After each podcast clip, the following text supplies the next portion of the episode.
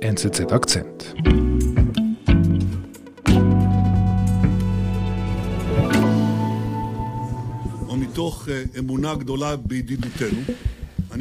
Immer wenn es um Israel geht, dann sehe ich immer in den Nachrichten Netanyahu, Netanyahu, Netanyahu. Den gibt es eigentlich gefühlt seit einer Ewigkeit.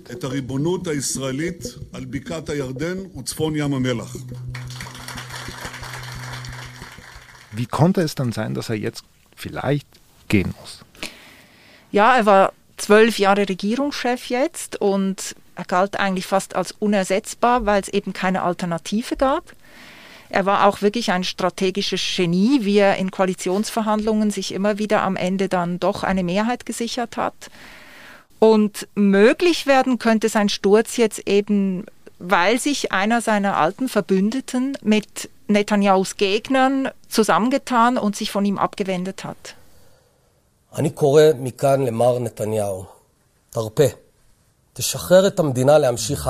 Naftali Bennett steht kurz vor dem Höhepunkt seiner politischen Karriere. Er wird wahrscheinlich der neue israelische Ministerpräsident. Bennett war nicht nur Verbündeter Netanyahus, er war sein Freund. Nahostredaktorin Andrea Sparlinger erzählt. Wie beginnt denn die politische Karriere von Naftali Bennett? Bennett war schon als sehr junger Mann sehr erfolgreich. Er ist nach New York gezogen, hat dort mit einem Softwareunternehmen sehr viel Geld gemacht, also ist Multimillionär geworden und hat auch Militärkarriere gemacht, war also Offizier in einer Eliteeinheit in Israel und ist als solcher dann auch in den Libanonkrieg eingezogen worden 2006. Mhm. Er hat dort seinen engsten Freund verloren und hat danach entschieden, in die Politik zu gehen. Well, regarding the Palestinian state, obviously uh, I'm against it. er ist modern orthodox, das heißt sehr religiös mhm. und er lehnt äh, die Gründung eines palästinensischen Staates ab. Mhm. Hat auch als Siedlervertreter sich engagiert, also er ist ein Verfechter der Siedlungspolitik. Uh, how many missiles do we have to endure? In order for the world to wake up and see that what we've tried time and again and again is not working. Maybe it's time for a new approach.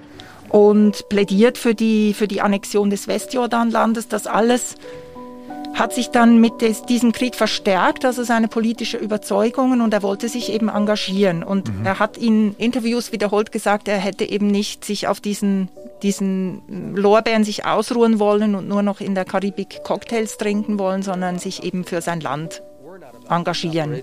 We're all here stuck together.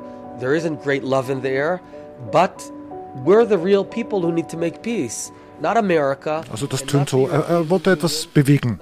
Genau. Was macht er dann?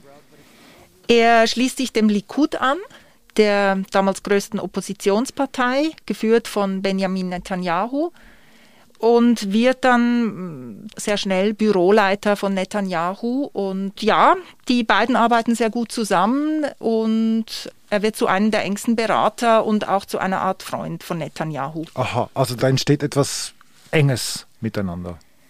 Ja, ich würde schon sagen, so, ja, so eine Art Männerfreundschaft. Er war auch sehr oft bei den Netanyahus zu Hause eingeladen. Er gehört also so zum engsten Zirkel. Und er hat eben Ambitionen, will selber auch, fühlt sich zu höheren Berufen, will selber mhm. aufsteigen. Er sieht sich aber als, also nicht als Gegner von Netanyahu, sondern eben als dessen Ziehsohn und ah. möchte ihn gerne be beerben sozusagen. Also er hofft darauf, irgendwann seinen Nachfolger zu werden. Mhm. Aber quasi auf, in Anführungszeichen, natürlich. Also quasi im Sinne von Netanyahu möchte er sein Erbe werden. Genau, er bewundert Netanyahu und möchte ja, von ihm selber ernannt werden zum Nachfolger. Hm.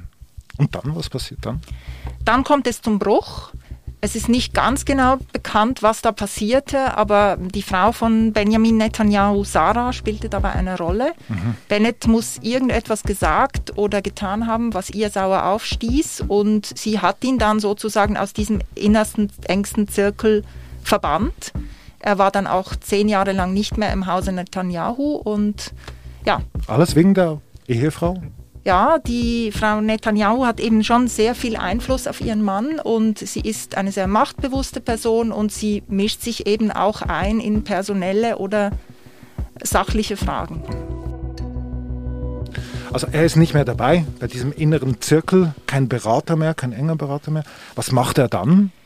Ist der Traum vorbei von der Politik? Nein, das nicht. Er bleibt eine Weile im Likud, dann tritt er aber dann irgendwann aus dem Likud aus, weil er eben erkennt, dass es da im Moment so alles blockiert ist. Mhm. Er ist dann in verschiedenen Parteien aktiv, bis er zuletzt dann so seine Heimat findet in der Jamina, einer rechtsnationalistischen, einem Parteienbündnis eigentlich. Und ja, deren Chef er dann wird. Mhm. Rechtsnationalistisch heißt? Er steht, sagen wir mal so, eigentlich noch rechts vom, vom Likud. Das heißt, er, eben, er vertritt eine sehr harte Linie in, in der Nahostfrage. Er lehnt ähm, die Gründung eines palästinensischen Staates ab. Er befürwortet den Siedlungsausbau und, mhm. und auch eine Annexion des Westjordanlandes. Mhm. Gleichzeitig ist er dann wirtschaftspolitisch sehr ultraliberal und, und plädiert für Steuererleichterungen und, und den Abbau des Sozialstaates. Aber das deckt sich doch irgendwie mit der Politik von Netanyahu. Ja, das deckt sich natürlich sehr stark. Die beiden sind ideologisch sehr nahe und sie trennen sich deshalb auch nicht so richtig, sondern ähm, sind, bleiben dann eigentlich Koalitionspartner. Also Bennett ist, als dann Netanyahu die Macht übernimmt, ist Bennett eigentlich immer an seiner Seite mhm. als Koalitionspartner und nimmt auch als Minister wichtige Positionen in seinem Kabinett ein. במהלך הישיבה אני אביא את מינויו של נפתלי בנט לשר הביטחון. אני מאחל לו הצלחה. Es kommt mir eigentlich vor wie so ein getrenntes Paar, das immer noch gut zusammen funktioniert im Sinne der Kinder oder so etwas. Genau. Und ich denke, dass Bennett eigentlich in, immer noch hofft bis, bis, bis zum Schluss, dass er eben dann vielleicht doch wieder in die Arme genommen wird von Netanyahu und da wieder in diesen Kreis vielleicht doch noch zurückkehren kann. Mhm. Und wie funktionieren diese Regierungen? Das waren immer ähm, natürlich auch komplizierte Verhältnisse in den letzten Jahren. Also seit Netanyahu regiert, vor allem aber auch in den letzten Jahren, waren die Koalitionen immer, die, die Mehrheitsverhältnisse sehr knapp. Das heißt, es wurden Kuhhändel geschlossen zwischen verschiedenen Parteien. Netanyahu ist berühmt dafür, dass er eben sehr geschickt ist in diesen Verhandlungen, dass er seinen Koalitionspartnern aber auch vieles verspricht, was er dann nicht hält. Mhm. Und insofern wurde Naftali Bennett da auch öfters mal über den Tisch gezogen. Mhm. Es kam auch zu unschönen Streitigkeiten, aber am Ende ist er eben dann immer in die Arme von Netanyahu zurückgekehrt. Also der war da, als dieses Chaos war in den letzten Jahren, diese Pattsituation, da war der immer dabei. Ja, der war immer dabei, bis eben jetzt nach der letzten Wahl. Im, die, die, Wahl war im März und eigentlich dachten alle, dass er sich erneut, also er wurde von den allen Analysten weiterhin dem Netanyahu-Lager zugerechnet und hat dann alle über, überrascht damit, dass er eben zum Gegnerlager sich übergelaufen ist sozusagen. Warum überrascht? Was ist die Überraschung daran? Weil es halt historisch, weil Bennett halt schon oft gesagt hat, er würde sich von Netanyahu lösen, das aber nie geschafft hat und weil er ideologisch natürlich auch eigentlich besser in das Netanyahu-Lager passt, ins, mhm. ins rechte religiöse Lager und sich jetzt aber mit Koalitionspartnern zusammengeschlossen haben, die eben mit linken Parteien, mit einer Partei sogar von der arabischen Minderheit und mit verschiedenen anderen, sagen wir mal, frustrierten ehemaligen Weggefährten von Netanyahu.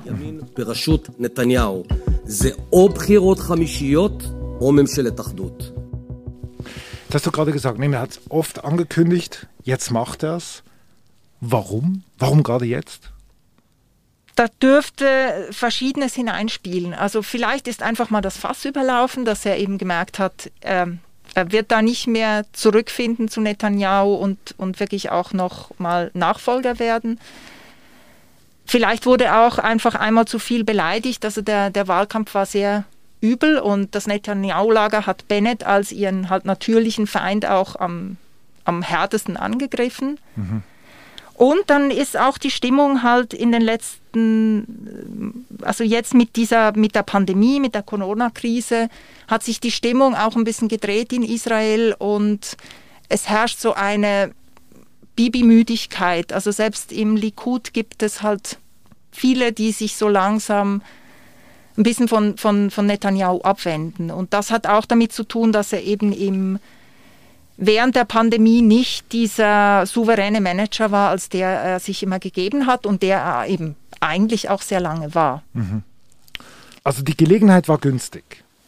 Aber es ist schon erstaunlich. Jetzt hast du gesagt, er ist ein Ziehsohn gewesen. Was, sind, was, was hat ihn wirklich angetrieben zu sagen, jetzt ist der richtige Moment, um sich quasi zu lösen? Ich denke, das war für ihn nicht einfach. Es war ein großes Risiko. Und er hat das aber diesmal gewagt, weil er eben erkannt hat, dass es neben Netanyahu keinen Platz gibt für ihn, weil Netanyahu eben auch jetzt nicht nur Bennett, sondern auch andere nicht hochkommen lässt, weil er sich selbst an die Macht klammert mhm. und weil Bennett natürlich auch ehrgeizig ist und auch selber was erreichen will und das auf diesem Weg mit Netanyahu nicht geschafft hätte. Also auf dem als Erbe hat er gesehen, ist es nicht möglich. Er kann es nur als Rächer. Genau. Und da dürfte eben, da dürfte schon auch ein bisschen Rachelust reingespielt haben, weil er doch schon auch jahrelang immer so als der selbstverständliche Zuarbeiter betrachtet wurde und auch regelmäßig auch verletzt wurde von, von Netanyahu. Mhm. Und ich würde sagen, es ist ihm sicher nicht leicht gefallen. Er geht damit ein beträchtliches Risiko ein. Zum einen ist diese Koalition extrem wackelig. Es ist nicht klar, wie lange die wirklich überleben wird. Und er macht sich dann, dann natürlich noch viel mehr zur Zielscheibe eben ähm, des Netanyahu-Lagers. Und da gibt es so ganz glühende Anhänger, die jetzt wirklich auch zur Tat schreiten und ehemals rechte Politiker, die sich dieser Koalition jetzt angeschlossen haben, sehr bedrohen, einschüchtern und, und auch verleumden. Mhm. Aber es ist schon erstaunlich, oder? Dass Bennett, der eigentlich, äh, wie du gesagt hast, Netanyahu sogar fast bewundert hat, dass gerade durch ihn eigentlich die, die Ära Netanyahu vorbei ist. Wenn sie denn vorbei ist, ja. Genau. Wäre das ja sehr erstaunlich.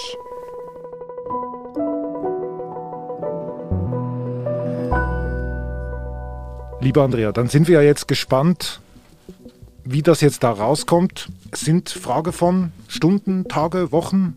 Ich würde sagen Tage, weil ähm, Netanyahu versucht jetzt natürlich noch mit allen Mitteln diese Vereidigung der Regierung noch zu verhindern. Gut, sind wir gespannt, wie es da rauskommt. Vielen Dank bei uns für deinen Besuch bei uns im Studio. Danke dir, David. Danke. Das war unser Akzent. Ich bin David Vogel. Bis bald.